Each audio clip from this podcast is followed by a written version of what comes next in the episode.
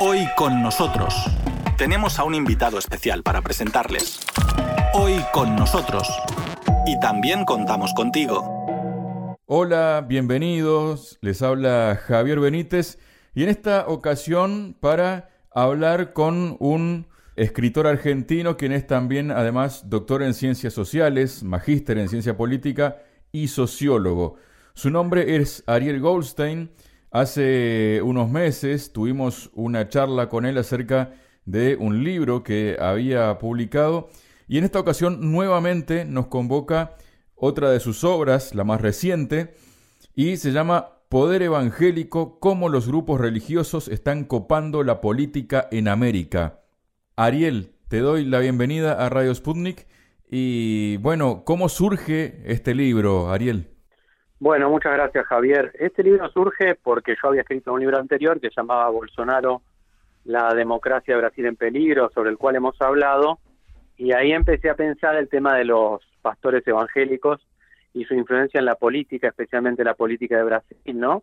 Es el, el lugar donde más se han expandido estos grupos, pero a partir de allí empecé, digamos, yo siempre sigo la coyuntura de América Latina, de Estados Unidos, empecé a ver justamente cómo bueno, en Estados Unidos ya hace tiempo tiene una presencia muy fuerte, pero también en muchos otros países de América Latina, sin ir más lejos, en la caída de Evo Morales, digamos, las iglesias evangélicas se alinearon fuerte con el nuevo gobierno de Bolivia que existe de Janine Áñez, y bueno, y también tuve la influencia que tiene en Centroamérica. Este, entonces se me ocurrió, bueno, escribir este libro que refleja un poco la influencia que tienen los la política de distintos países de la región, ¿no? Una corriente esta que viene de atrás en la historia, ¿no? Pero de lo más reciente, digamos, que uno, por lo menos mi generación, puede tener en la memoria, es de aquel pastor pentecostal estadounidense Jimmy Swaggart, que luego se vio envuelto en escándalos también, ¿no? Pero digamos que tal vez desde ese momento es que se empieza a reafirmar y a, digamos, a correr como un reguero de pólvora todo esto. Claro, bueno, hay un pastor muy importante en la historia de Estados Unidos que es Billy Graham, ¿no? Billy Graham, un poco los evangélicos a principios del siglo XX tenían una postura más de respetar la política por ser algo terrenal. Pero después va surgiendo el pentecostalismo, que es esta idea del evangelismo temático, hablar en lengua, hacer una serie de rituales, hacer interpretaciones libres, un tipo de comunicación con el fiel carismática.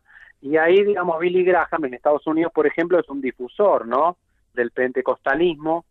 Aparece en el tema de la Guerra Fría enfrentándose no a la Unión Soviética por ejemplo hablando de la cruzada moral no cristiana y difunde para las masas el pentecostalismo. Y después el neopentecostalismo que surge en los últimos años todo con una fuerte influencia de Estados Unidos tiene que ver con la idea de la teología de la prosperidad, la teología de la prosperidad que dice, digamos, hay que donar dinero a través del diezmo para las iglesias y eso va a repercutir en la gracia que Dios va a dar en la obra de la persona, ¿no? Fortaleciéndola todos los días a través del emprendedurismo, del esfuerzo individual. Y bueno, es empezó a expandir a distintas iglesias de América Latina, Brasil es el caso más concreto, y así, digamos, cada vez los pastores están teniendo mayor influencia. Han pasado de esta idea de que hace algunos años de a Dios lo que es de Dios y a César lo que es del César, han pasado directamente a meterse en la política y lo hacen de una forma muy singular, que es lo que yo analizo en el libro, ¿no? Justamente, y sin que desveles mucho de tu libro, ¿no? Pero, ¿cómo es que se enquista, digamos, esta corriente religiosa en la política? ¿Llegan, digamos, sus representantes hacia la política, se acercan? ¿Cómo ocurre esto, Ariel? Tienen distintas formas, ¿no? Por ejemplo, tienen mucha plasticidad para adaptarse a distintos sistemas políticos. Por ejemplo, en el caso de Estados Unidos están muy vinculados al Partido Republicano, los evangélicos blancos, distintas figuras, ¿no? Hasta la más conocida hoy, o la, más bien la más influyente sería Paula White, ¿no? Que es la asesora de Donald Trump en temas espirituales, de la teología de la prosperidad también, y que tiene la oficina de la fe en la Casa Blanca y ella está alineada con el Partido Republicano, por ejemplo, ¿no? O, por ejemplo, Guillermo Maldonado, que es un pastor hondureño que ofició con Trump en Florida en la coalición Evangélicos por Trump. Digo, entonces, eso se da en Estados Unidos, pero por ejemplo, en Brasil los pastores evangélicos se han adaptado a un sistema de partidos que es multipartidario, ¿no? Donde entonces ahí crean sus propios partidos. El Partido Republicano, por ejemplo, en Brasil el Partido Social Cristiano, y también, por ejemplo, han tenido mucha fuerza en El Salvador, donde para elegir a Nayib Bukele, que es el presidente de El Salvador, también hay pastores, por ejemplo, que están en Estados Unidos, como Franklin Serrato, que dice, bueno, Dios ha hablado para que Nayib Bukele sea el próximo presidente de El Salvador, ¿no? Es un pastor salvadoreño que le habla a la diáspora salvadoreña que existe en Estados Unidos, que es muy grande. Entonces, digo, tiene mucha plasticidad para adaptarse a distintos esquemas políticos, pero hay una característica que es que los pastores evangélicos no responden al Vaticano como la Iglesia Católica y tienen un orden menos jerarquizado. Entonces, cuando se asocian a la política, lo hacen de un modo mucho más pragmático, pero a la vez donde bendicen a los líderes y en general aparecen ligados a proyectos políticos autoritarios, ¿no? Justamente a eso quería referirme, ¿no? Dices que están ligados a proyectos políticos autoritarios y eso era lo que te quería preguntar. ¿Cómo influyen ellos, si influyen, si tienen alguna influencia política concreta dentro de los gobiernos y por extensión también dentro de las democracias, ¿no? ¿Tienen una influencia fuerte ellos? Sí, yo diría que sí, especialmente en algunos gobiernos en particular, ¿no? Por ejemplo, en el caso de Bolivia, pudimos ver en la crisis que terminó con el gobierno de Evo Morales, cómo, digamos, Áñez asume la presidencia y llama a rebelarse contra lo que dice tradiciones indígenas satánicas, ¿no? Como que los indígenas que se movilizaban en defensa del gobierno de Evo Morales estaban cooptados por el diablo indígenas satánicas, que ella venía a restaurar la Biblia. O sea, hay todo un discurso de legitimación de estos gobiernos de tipo autoritario que se da a los pastores, ¿no? El caso de Brasil es emblemático en ese sentido, y además el caso de Brasil es interesante porque, por ejemplo, los pastores evangélicos hoy dominan todas las relaciones con África en el Congreso brasileño, ¿no? Que Brasil tiene fuertes relaciones con África históricamente porque algunos países en África, como Angola, Mozambique, que hablan portugués, ha sido colonia de Portugal. Entonces, eso lo manejan hoy los pastores, ¿no? La relación con África, una relación importante para un país como Brasil, y han expandido las iglesias a distintos países de la región. O, por ejemplo, tenemos el caso de México, donde también el gobierno de Manuel López Obrador se ha encontrado con el apoyo de los pastores, un gobierno que no podría decir que es izquierda, también porque no tiene que ver solo con las ideologías, sino con el oportunismo y la plasticidad que tienen los pastores, ¿no? Que también habían sido parte del gobierno de Lula, después entraron en tensión por la agenda de género. Entonces, digo, es una situación que se va dando en distintos países y lo que expresa es esa capacidad pragmática y plástica de hacer política que tienen estos sectores evangélicos, ¿no? Que le ha sido muy exitosa en los últimos años. ¿Ellos, digamos, tienen alguna influencia concreta dentro de decisiones de gobierno o de leyes, por ejemplo? ¿Pueden militar en contra de cuestiones concretas que puedan influir incluso en la sociedad? Yo creo que sí. Por ejemplo, el caso de Escuelas Sin Partido, que es un movimiento que se creó en Brasil, ¿no? Que los profesores que hablen de política de izquierda en el aula van a ser removidos, que tiene un fuerte apoyo evangélico ese movimiento la influencia de TV Record, ¿no? que es el segundo medio más importante de Brasil, eh, la oposición fuerte al aborto, ¿no? Acá en la Argentina, por ejemplo, los evangélicos crecieron mucho aliados a los sectores católicos tradicionales en oposición al aborto con el pañuelo celeste.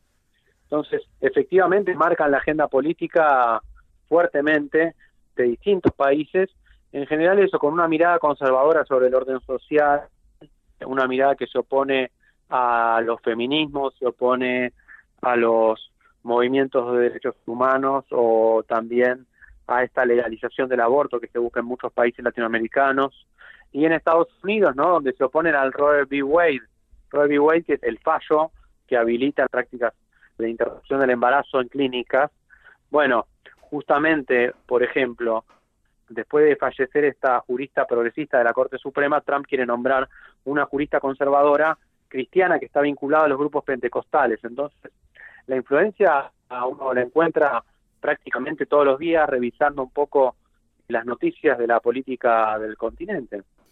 Al decir que están vinculados, digamos, a gobiernos dictatoriales, eso es un mensaje directo, la lectura directa es que pone en peligro las democracias. ¿Crees que esto tiene posibilidad de seguir expandiéndose o hay algún freno que puedan encontrar de algún modo?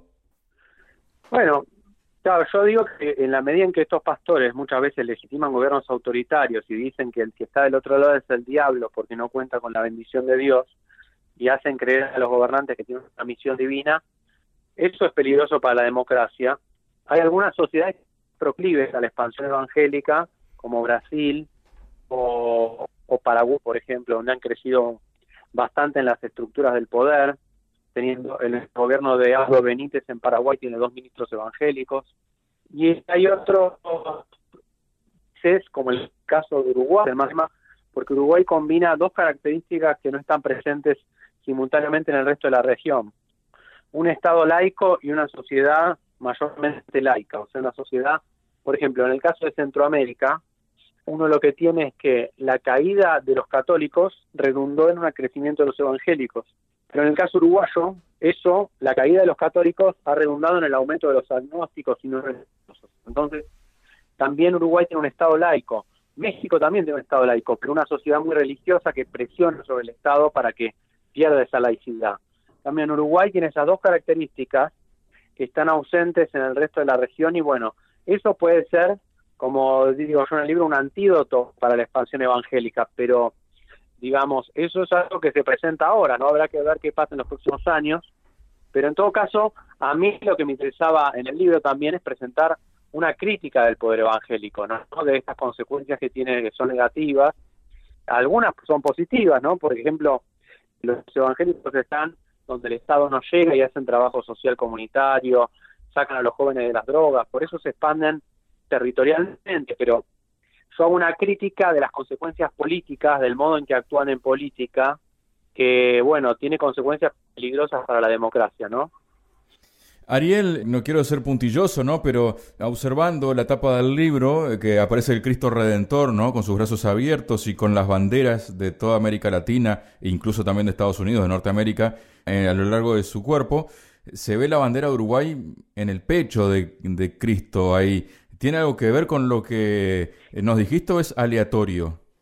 Lo que nos dijiste sobre Uruguay, ¿no? No había pensado, no. Sí, sí, no, no, no lo había pensado y tampoco me había dado cuenta de eso que vos decís pero evidentemente el caso uruguayo es singular en ese sentido, porque es el único caso, digamos, también una característica interesante que yo vi en la investigación, que es que mientras PT en Brasil, por ejemplo, ¿no? que ahora Lula está diciendo, bueno, las fuerzas de izquierda tienen que aproximarse a los evangélicos, tienen que hacer un evangelismo de izquierda, hay que aproximarse, ¿no? Porque el PT nació con el apoyo de la teología de la liberación y sectores católicos en Brasil. Entonces ahora Lula promueve hablar con los pastores, hablar como los pastores, asociarse con los pastores. Y en cambio uno ve que el Frente Amplio en Uruguay ataca directamente a los pastores, ¿no? Dice, bueno, el Estado es laico, los pastores tienen que estar en el culto y el Estado tiene que ser laico. Entonces, es una visión totalmente distinta. Uno dice, bueno, es que el Frente Amplio tiene una, una estrategia más clara, puede ser, pero también son sociedades distintas, ¿no? no es lo mismo estar en Brasil, que es una sociedad mucho más religiosa que la uruguaya, ¿no? Pero lo que yo planteo en el libro es políticos progresistas pueden creer que a corto plazo puede ser beneficioso aliarse con los pastores, como Lula en Brasil, pero a largo plazo una fuerza progresista que se pretenda expandir los espacios democráticos en la sociedad termina siendo traicionada por los pastores porque tienen siempre una agenda conservadora, ¿no? Entonces siempre termina chocando con las contradicciones de esos grupos y en ese sentido el caso de Brasil es, muy ejemplificador en ese sentido. Entonces tampoco hay que engañarse con lo que significa un, un choque de valores fuerte que existe entre las fuerzas progresistas y los poderes evangélicos. Ariel, ¿cómo puede acceder el público a tu libro? Bueno, el libro fue editado por Marea Editorial, que acaba de salir, está en las librerías, ya está en varias librerías de la ciudad de Buenos Aires, está llegando a distintos lugares de la Argentina. También se puede comprar en ebook en la tienda de Baja Libros. Y también Marea, la editorial, hace envíos a lugares de otros países eh, a través de la página editorial Marea, que ya han hecho envíos a Brasil, Panamá, Perú, distintos países donde lectores han empezado a comprar el libro porque realmente entiendo es atractivo al tocar tantos países, es atractivo no solo para los argentinos, sino también para los latinoamericanos, estadounidenses, porque trata de hacer una comparación y un estudio conjunto de distintos países y cómo se está dando este fenómeno en las distintas partes de nuestro continente, ¿no? Y tal vez podría convertirse en un manual del tema, ¿no? Bueno, eso lo, lo dirán los lectores, y que con el tiempo funciona de esa manera, sería un orgullo para mí. Ariel, quiero agradecerte tu presencia este día en Radio Sputnik. Ariel Goldstein, doctor en ciencias sociales, magíster en ciencia política y sociólogo, que está lanzando su nuevo libro titulado Poder Evangélico, cómo los grupos religiosos están copando la política en América. Seguramente se podría esperar una secuela de todo esto de tu parte, Ariel, en el sentido de que tal vez el tema avance un poco más y lleve tal vez a poder, digamos, continuar con la investigación y con otra publicación de otra obra. Puede ser, puede ser, porque, digamos, es un fenómeno que está avanzando muy fuertemente en la región. Yo diría que es la característica más sustantiva, el cambio social más, más fuerte que se ha dado a nivel del continente en los últimos años, ¿no? El avance de estos grupos, cómo están modificando las sociedades eh, latinoamericanas y también cómo se han alineado con Trump en Estados Unidos y cómo favorecen el surgimiento de, de una visión más tradicional de la sociedad, ¿no? Que está en guerra con los movimientos feministas y progresistas. Entonces, sin duda se trata de una transformación notable en las sociedades actuales y seguramente va a haber que seguirlo investigando con detenimiento y profundidad en los próximos años. Sí. Muchísimas gracias, Ariel. Gracias, Javier. Gracias por la invitación. Hoy con nosotros, en Radio Sputnik desde Moscú.